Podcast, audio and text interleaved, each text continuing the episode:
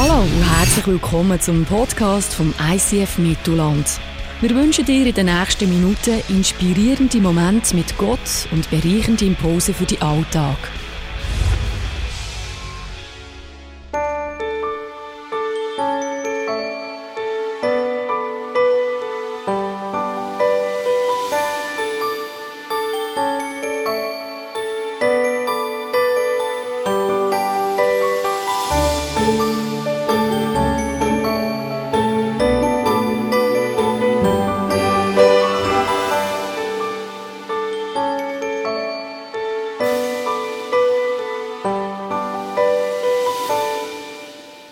Abend miteinander. Wir haben den Paddy gehört, die betörende Stimme des Mittellands. Ja, der Applaus hat er wirklich verdient. Wir bleiben gerade beim Thema Musik, Christmas Songs. Das ist eben die Weihnachtsserie. Und wir tun an diesen Sonntagen vor Gospel Experience Lieder zusammen anschauen im, da, im Gottesdienst, wo dann gesungen werden an Christmas Experience. Und zwar ist es heute Abend ein ganz bekanntes Lied, das du vielleicht schon am Radio gehört hast oder irgendwo auf einer Playlist hast, vielleicht sogar. Es ist das Lied, das heißt äh, Wayfaring oder Wayfaring Stranger. Das ist ein Lied, das ist ein alter Gospel, äh, mehrere hundert Jahre alt und der ist immer wieder interpretiert worden, vor allem so in den letzten 50 Jahren. Also jeder, der irgendwie äh, möchte ein bekannter Sänger sein oder es auch ist, hat das möglicherweise covered. Unser Videoteam hat einen Clip zusammengestellt mit acht so Coverversionen, beziehungsweise sie haben das einfach aneinander gehängt. Ältere, neuere Versionen von dem Lied. Wir schauen mal da drin rein und geben zuerst im Videoteam äh, einen Applaus. Die haben das nämlich super gemacht. Äh, Wayfaring Stranger. Aus urheberrechtlichen Gründen ist dieser Beitrag nicht im Podcast enthalten. Vielen Dank für Ihr Verständnis. Tja, das ist eine illustre Gesellschaft. Da. Es gäbe noch einige mehr, die wir noch dranhängen können. Bei einigen den Interpreten fragt man sich, was sie vorher geraucht haben. ähm, und bei anderen tönt es dann ganz vital. Ja, Wayfaring Stranger Bevor wir auf das Lied selber schauen, möchte ich euch einen kleinen Einblick geben in den Hintergrund dieser Gospel-Songs. Wie ist es zu denen gekommen? Was ist die Geschichte dahinter? Denn die hat sich auch ausgewirkt bei dem Lied. Die Gospels kommen aus den USA, die kommen vor allem von den Schwarzen. Äh, die sind entstanden in der Zeit, wo die Schwarzen als Sklaven auf der Plantage, vor allem in den Südstaaten von Amerika, äh, geschafft haben. Zwischen dem Jahr 1700 und dem Jahr 1865 sind 40 Millionen, du musst dir mal das vorstellen, 40 Millionen schwarze Menschen in Afrika äh, gefangen genommen worden, in Ketten gelegt worden, an Häfen geführt worden und dann in Schiff in die USA verfrachtet worden. Wir haben so ein Bild von so einem Sklavenschiff. Die sind im Unterdeck unten aneinander gebunden wie Sardinen. Von diesen 40 Millionen hat nur jeder Vierte die Reise überhaupt überlebt. Die meisten sind in der Karibik irgendwie in einem Karibikstaat gelandet, haben dort geschafft. Eine halbe Million von denen in diesem Zeitraum von anderthalb Jahrhunderten sind in den USA gelandet. Die haben sich dann die haben Kinder gehabt, haben sich vermehrt, sind am Ende etwa 5 Millionen gewesen, vor allem mit Schwerpunkt Südstaaten. Und es hat Staaten gegeben, im Süden der USA, wo es mehr von diesen Sklaven gibt als Weisse. Und dort haben die geschafft auf den Tabakfeldern, auf den Reisfeldern, auf den Zuckerrohrplantagen oder eben auf den Baumwollenplantagen. Jetzt Spezielle von diesen Sklaven ist, dass die wirklich nicht als Menschen angeschaut worden sind. Sie sind rechtlos gewesen, die sind schutzlos gewesen. Du hast können machen mit einem Sklaven eigentlich was du hast wollen. Du hast ihn können schlagen, du hast ihn können auspeitschen, du hast ihn können umbringen. Es hat dich keiner belangt wegen dem. Es sind Untermenschen gewesen, schutzlos, eben rechtlos, würdelos und ja, da sind sie gewesen und haben die Wahl gehabt zwischen untergehen oder irgendwie überleben. Und dann haben die Sklaven Zuflucht gesucht in ihrem Elend in den Lieder. Sie haben auch von Lieder singen. Und die Lieder, die vor allem wichtig geworden sind, sind eben die Gospels. Die sind entstanden im Zusammenhang mit der Erweckungsbewegung, die es hat in Amerika in der ersten Hälfte des 19. Jahrhunderts. Das hat auch die Schwarzen erfasst und sehr viele von diesen Schwarzen sind Christen geworden. Und ein Grund, warum sie das Evangelium von Jesus überzeugt hat, hat zu tun mit dem Jesus. Die haben nämlich gemerkt, dass der Jesus ganz ein ähnliches Schicksal hat wie sie. Sie haben seine Geschichte gelesen und gemerkt, aha, das ist auch einer, der eigentlich heimatlos ist, der nie ein festes Daheim hat. Er selber redet von dem. Jesus sagt, dass er nicht kein festes Daheim, er ist immer unterwegs. Er ist einer, wo die Menschen mit ihm gemacht haben, was sie haben wollen. Es ist einer, der misshandelt worden ist. Es ist einer, der der Willkür ausgesetzt war von den Machthabern, von der römischen Besatzung mal in Israel und natürlich auch von der jüdischen Führung.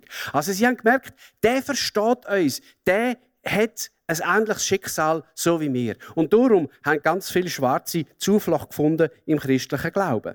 Und haben angefangen Lieder singen, haben angefangen Gospels singen. Es gibt zwei Arten von Gospel-Songs, zwei Kategorien. Das eine sind die sogenannten Sorrow-Songs. Also das sind die Lieder, die das Schwere, das Leid besingen, was sie erleben. Und dann gibt es auch die anderen, die Joyful Songs. Das sind die, die den Himmel besingen. Das sind die, die äh, das Schöne besingen, die Freude besingen an der Erlösung und so weiter und so fort. Es gibt fast keine Grauzone bei diesen Liedern. Es ist immer entweder sehr schwer oder es ist sehr vital, es ist sehr äh, voll Freude, voll Lebensfreude. Aber die Lebensfreude hat eben nichts zu tun mit ihren Umständen, sondern mit ihrem Glauben. Und sie haben, wenn sie auf diesen Baumwollfeldern geschafft haben, wie eine Art eine andere Realität nochmal aufgerichtet durch die Lieder. Und haben sich gesagt, ich bin nicht der Schmerz, ich bin nicht die Gewalt, das ist nicht alles, was zu meinem Leben gehört. Ich gehöre zu Gott und ich bin bei einem geliebt. Ich bin wertvoll bei ihm. Und dem haben sie Ausdruck, Ausdruck gegeben in diesen Songs. So, und jetzt gehen wir zu dem Wayfaring Stranger. Denn der Song tut genau das super gut wiedergeben. Sowohl der Schmerz von dieser Welt, das, was schwierig ist, kommt eben aus dieser Erfahrung heraus von diesen Sklavinnen und Sklaven. Und gleichzeitig aber auch die Hoffnung, weil es noch etwas anderes gibt. Wir schauen in den deutschen Text, bevor wir dann noch einmal, nachher noch eine andere Interpretation hören von dem Lied auf Englisch. Aber zuerst mal auf Deutsch, dass ihr seht, was da so, äh, um was es geht. Ich bin nur ein armer, reisender Fremdling, heißt es in der ersten Strophe, auf der Reise durch diese Welt voll Leid. Und dann wendet sich der Blick. Da ist nicht Krankheit noch Plage noch Gefahr in jenem hellen Land, in das ich gehe. Ich gehe dorthin, meinen Vater zu sehen und all meine Lieben, die gegangen sind. Ich gehe nur über den Jordan. Ich gehe nur, nur hinüber nach Haus. Zweite Strophe. Ich weiß, dunkle Wolken sammeln sich um mich. Ich weiß, mein Weg ist hart und steil. Danke an die Sklavenarbeit. Und dann wieder der Wechsel.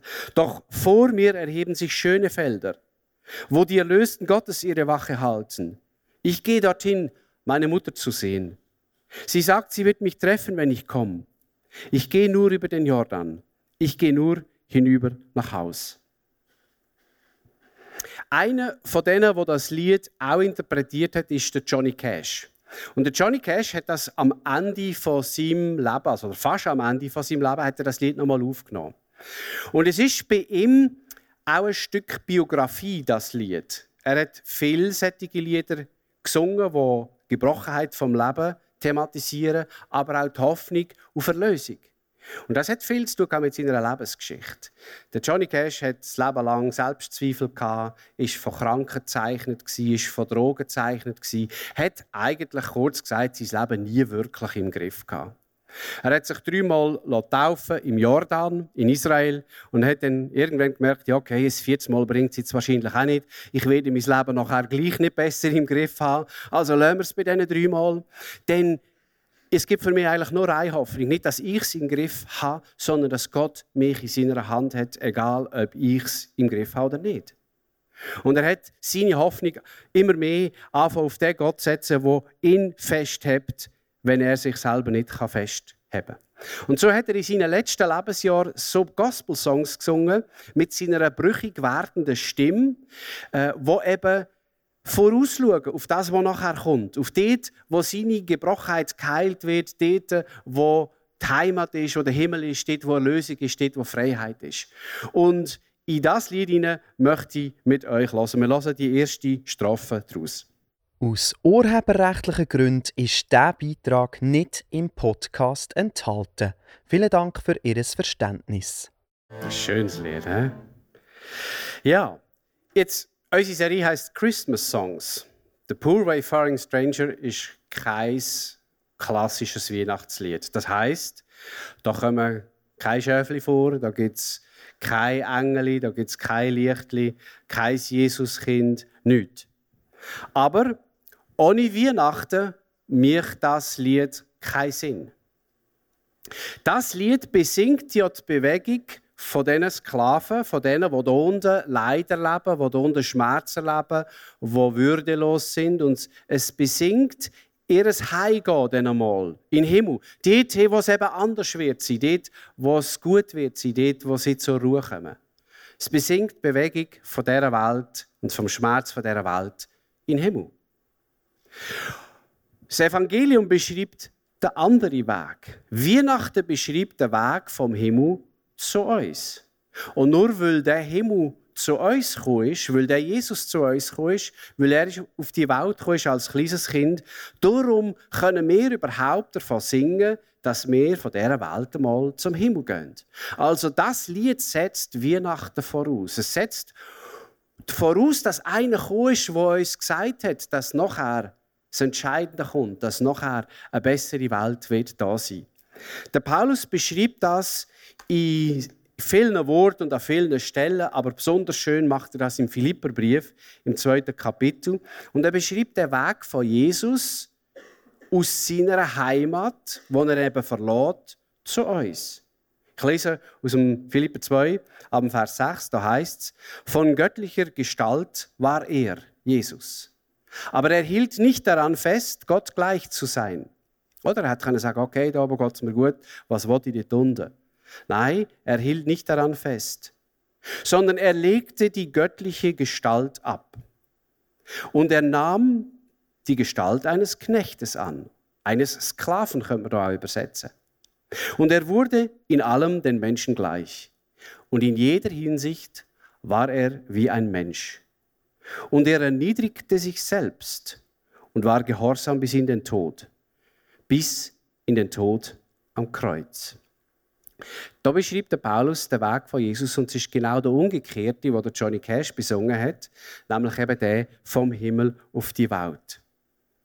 Und dass es für uns den Weg mal gibt in den Himmel, für da hat eben Jesus alles gegeben. Es steht etwas Interessantes in dem Text, im siebten Vers, wo die Formulierung ist, er legte die göttliche Gestalt ab und nahm die eines Sklaven an.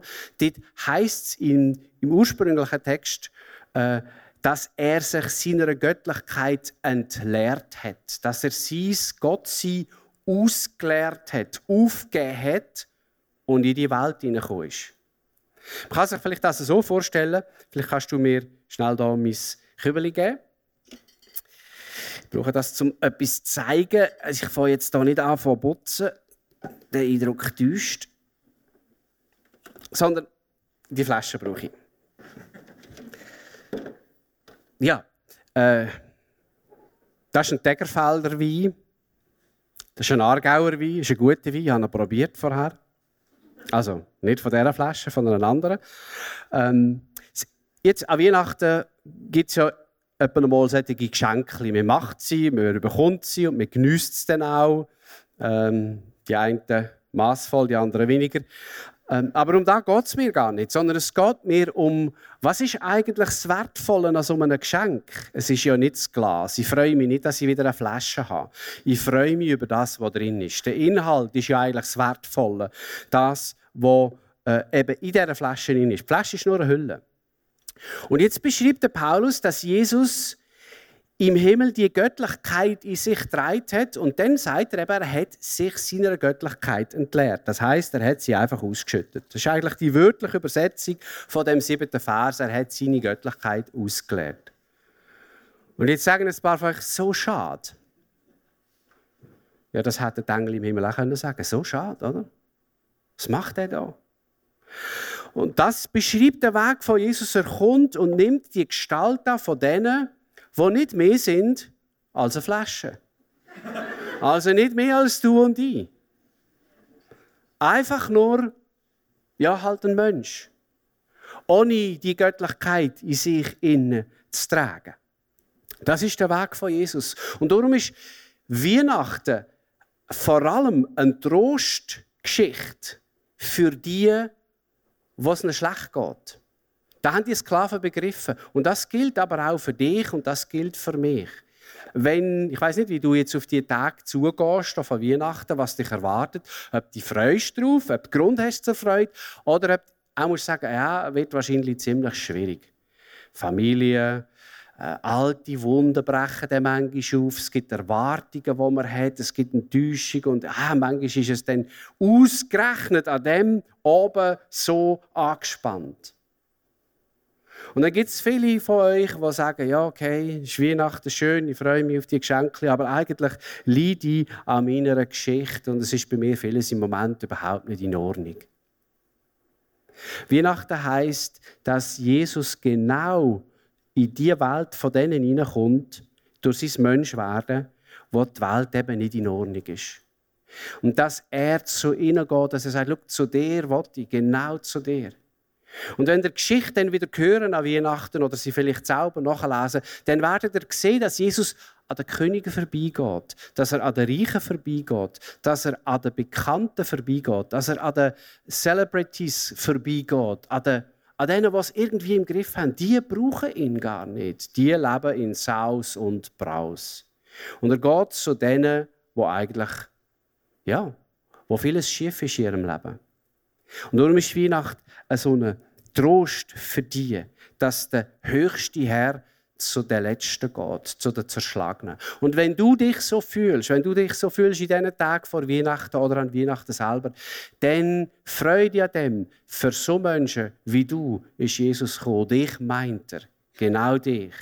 Denen, was gut geht, die interessieren ihn eigentlich auch, aber sie interessieren sich nicht für ihn. Was hat das für eine Konsequenz, wenn also der Jesus da seine Göttlichkeit gegeben hat und wie ein Mensch geworden ist. Es heißt, dass es bedeutet, dass er uns ein, durch sein Menschwerden eine neue Art von Identität gibt. Eine, die uns hilft, unser Leben anders anzuschauen, als einfach nur über unser Flaschen sein. Oder das war die Geschichte von den, von den Sklaven. Das war ihr Schicksal. Man muss sich vorstellen, du wachst auf am Morgen Früh es ist noch dunkel und jetzt geht es auf die Felder und du wirst, bis es dunkel wird, jetzt schuften.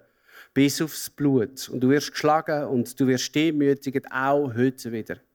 Und jetzt hast du die Möglichkeit zu sagen, okay, das ist mein Leben, das bin ich, ich bin mein Schicksal, ich bin meine äußeren Umstände. Und du kannst deine Identität aus deinen äußeren Umständen ableiten.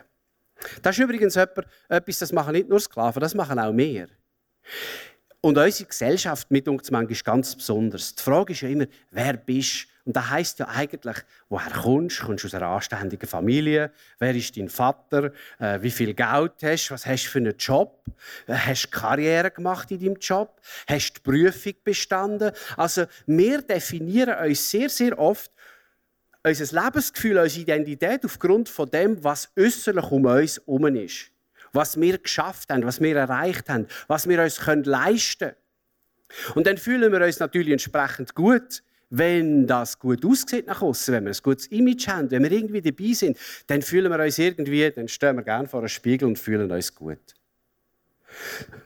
Wenn es anders ist, machen wir oft das Gleiche. Also wenn uns das Leben zerbricht, wenn unsere Beziehungen auseinandergehen, äh, wenn in unserem Leben es einen Karriereknick gibt, wenn ich eine Prüfung nicht bestanden habe, wenn ich irgendwie auf keinen grünen Zweig komme, dann machen wir genau das Gleiche. Dann definieren wir uns einfach über eine negative Etikette wo wir uns dann selber geben. Ich bin dann mein Scheitern, ich bin dann mein Versagen, ich bin dann da, wo mir nicht gelingt, ich bin dann der Einsame, ich bin der, wo keiner beachtet, ich bin der, wo immer neben uns steht.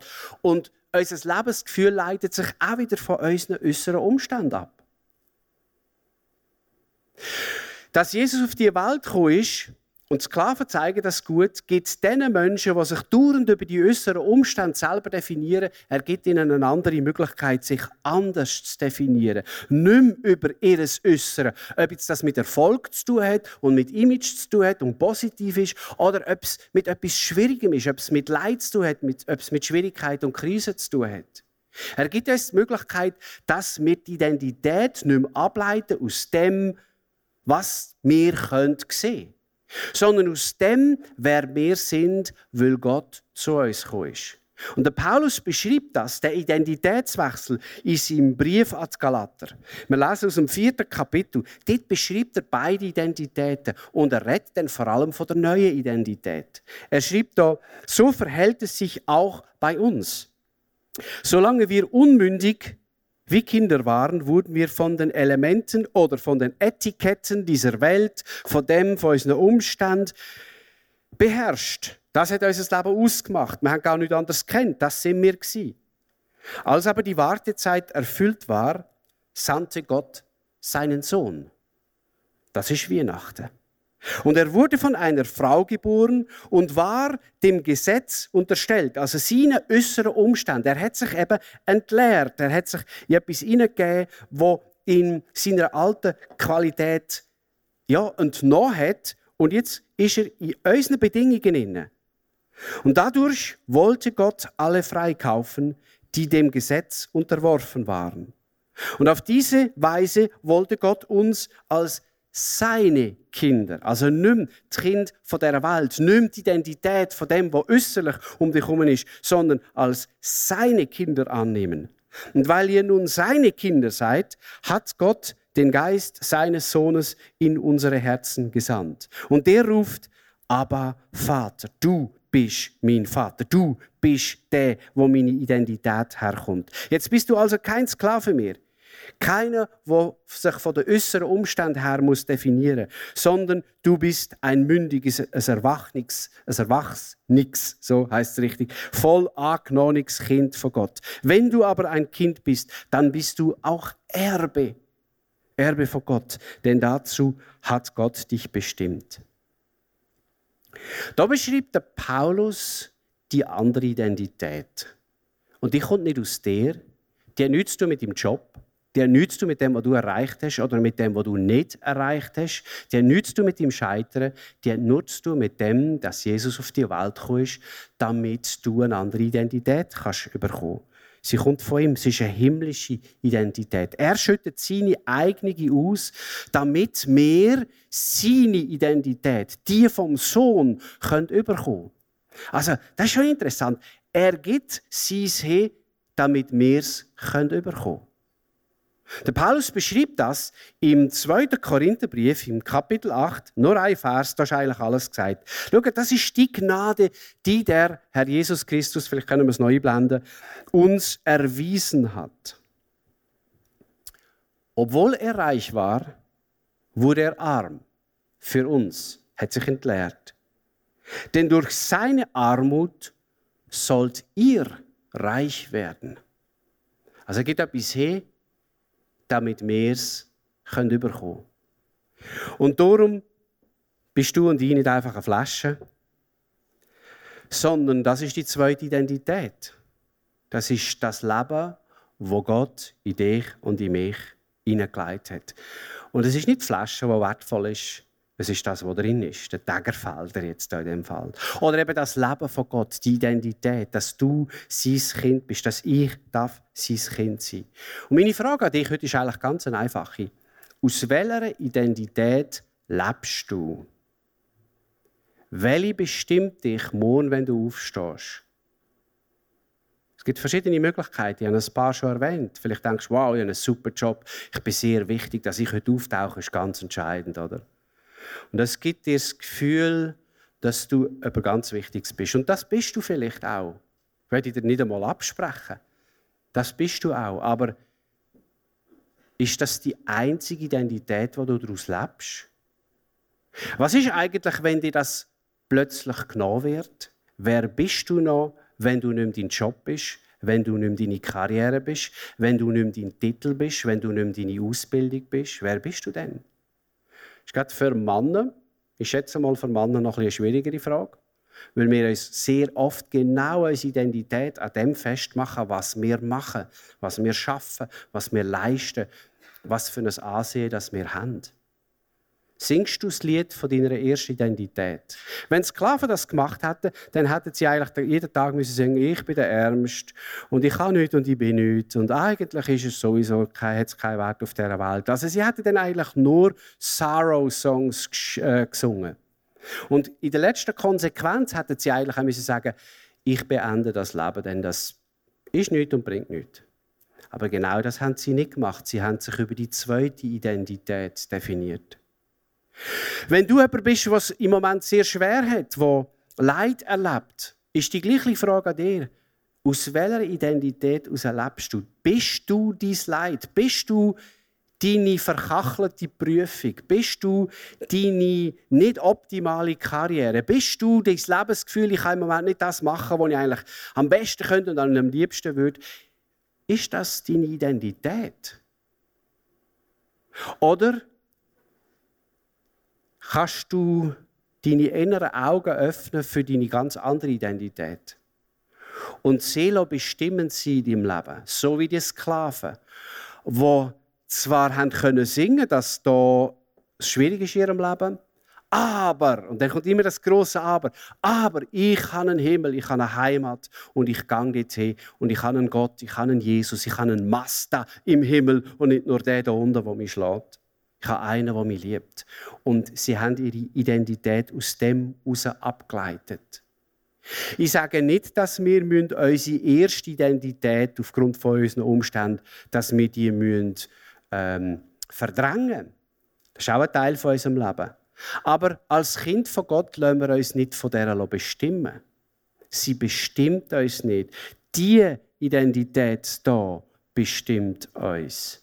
Und sie bestimmt uns im Erfolg, dass wir uns gar nicht so viel einbilden und sagen, es gibt etwas, was viel, viel wichtiger ist. Und sie bestimmt uns im Scheitern, weil wir wissen, Scheitern ist nicht das Letzte. Es gibt etwas, was viel wertvoller ist und ich lebe aus dem. Das ist meine Identität. Wir schauen noch mal rein in das Wayfaring Stranger Lied denn du siehst genau, dass der, äh, der, Autor von dem Lied, wo man übrigens nicht weiß, wer das ist, bei vielen Gospels weiß man nicht, woher sie kommen. Die sind auch nicht in einer Kirche gesungen worden, die sind auf den Feldern gesungen worden. Die sind mit im Schmerz gesungen worden. Und du siehst da, äh, wie sie das umsetzen. Da die erste Strafe. Du siehst schon an der Zielverteilung. Zwei Ziele beschreiben die erste Identität, das Schwierige. Ich bin nur ein armer, reisender Fremdling auf der Reise durch diese Welt voll Leid. Erste Identität. Und dann kommen sechs Ziele, die von der eigentlichen, entscheidenden Identität reden. Da ist nicht Krankheit noch Plage noch Gefahr in jenem hellen Land, in das ich gehe. Also jetzt, jetzt hat es einen Hoffnungston. Jetzt redet es von der anderen Identität. Ich gehe dort hin, meinen Vater zu sehen. Und all meine Lieben, die gegangen sind. Ich gehe nur über den Jordan. Ich gehe nur hinüber nach Haus. Also, du merkst, sie lassen sich nicht von der ersten Identität bestimmen. Viel äh, mehr Raum hat bei ihnen die zweite Identität. Und das ist ihre Hoffnung. Wie ist das Verhältnis bei dir? Denk an morgen. Denk an die nächste Woche. Du wirst dich ein paar Mal sehr gut fühlen, weil irgendjemand dich mega cool findet. Freude dran. Echt Freude dran. Aber erinnere dich daran, und ich sage das mir oft auch, hey, das ist nicht meine erste Identität. Das ist nicht die Hauptsache, für die ich lebe. Es gibt etwas, was wichtiger ist. Oder wenn es dir nicht gut geht nächste Woche, auch dann stehst du wieder vor dieser Frage, welches Lied singe ich jetzt? Welches Lebenslied singe ich? Das von meinem Misserfolg oder wäre ich trotzdem bei Gott? Und gell, du kannst jetzt sagen, ja, schön, klingt gut, habe ich auch schon gehört und hilft mir trotzdem nicht so viel. Ich weiss, wir Menschen tun uns ungeheuer schwer, uns nicht von dem zu bestimmen, was um uns herum ist. Und das hat ja mit, mit Glauben zu tun. Glauben heisst an etwas festhalten, das dir zugesprochen ist, aber wo du nicht immer gerade vor dir siehst. Und dann denke ich manchmal, okay, wer bin ich denn, dass ich mich jetzt so von meinen äußeren Umständen bestimmen wenn die Sklaven es auch nicht gemacht haben. Die sind für mich extreme Vorbilder. Und darum haben sie die Lieder tausendmal gesungen, Himmelslieder. Sing nächste Woche Himmelslieder. The Poor Wayfaring Stranger, es gibt noch viel, viel andere. Sing die Lieder von deiner zweiten Identität. Und sing sie tausendmal, sing sie zehntausendmal, bis dein Herz anfängt glauben, dass du mehr bist, was um dich herum ist. Ja, das ist mein Wunsch an dich. Lass uns miteinander beten, dass Gott seine Identität und die Gewissheit, dass wir die haben, in unser Leben hineingibt. Herr Jesus, du bist zu uns gekommen. Du hast deine himmlische Identität hergegeben, bist ein Mensch geworden. Und bist zu den Letzten gekommen. Du hast gesagt, ich gehe ganz, ganz ab. Ich gehe in den Futtertrag, der stinkt, wo man eigentlich kein Kind reinlegt, sondern was Feder ausfrisst. Dort bist du gekommen, um zu sagen, ich gehe zu den Letzten. Und du hast das gemacht, um uns reich zu machen. Deine Armut soll uns Reichtum geben. Dein Leben, dein Tod, dein Sterben, deine Erlösung, deine Vergebung soll uns reich machen. Und ich wünsche mir, Herr, dass du jedem von uns das ins Herz hineinbrennst, dass wir aus dem Reichtum, aus dem Geschenk leben und dass es unsere Lebensmelodie bestimmt. Und dass es nicht Umstände sind, die unsere Lebensmelodie bestimmen. Und wenn du heute da bist und du sagst, ja schön, ich weiß ja gar nicht, was es heißt, mit dem Jesus zu leben. Ich möchte aber das andere Lied können singen, das Himmelslied. Dann darfst du einfach das Gott sagen. Du kannst mir nachher beten und zu Jesus sagen, Herr, ich möchte ein Mensch sein, der Kind von Gott sich nennen kann, der zu Gott kann, Abba, liebe Papi, sagen ich möchte ein Mensch sein, der sagen kann, egal was ist, ich bin reich, weil ich Gott habe. Ich bin gesegnet. Ich bin geliebt. Ich bin gewertschätzt. Ich zähle etwas. Ich bin wertvoll in den Augen von Gott. Und ich bitte dich, dass du in mein Leben kommst und mir dein Leben schenkst. Und dass ich dein Kind werden kann und zu dir gehören kann. Amen.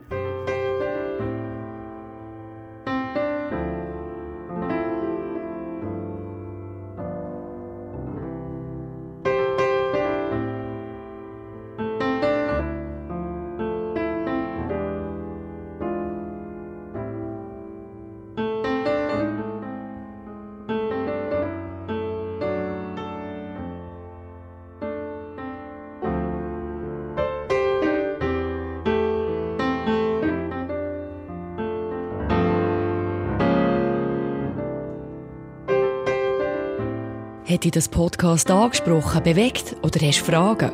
Wir freuen uns auf deine Geschichte. Schreib uns auf info at icf-mittelland.ch. Weitere Informationen findest du auf icf-mittelland.ch. Dazu hast du die Möglichkeit, eine von unseren begeisternden Celebrations live zu erleben.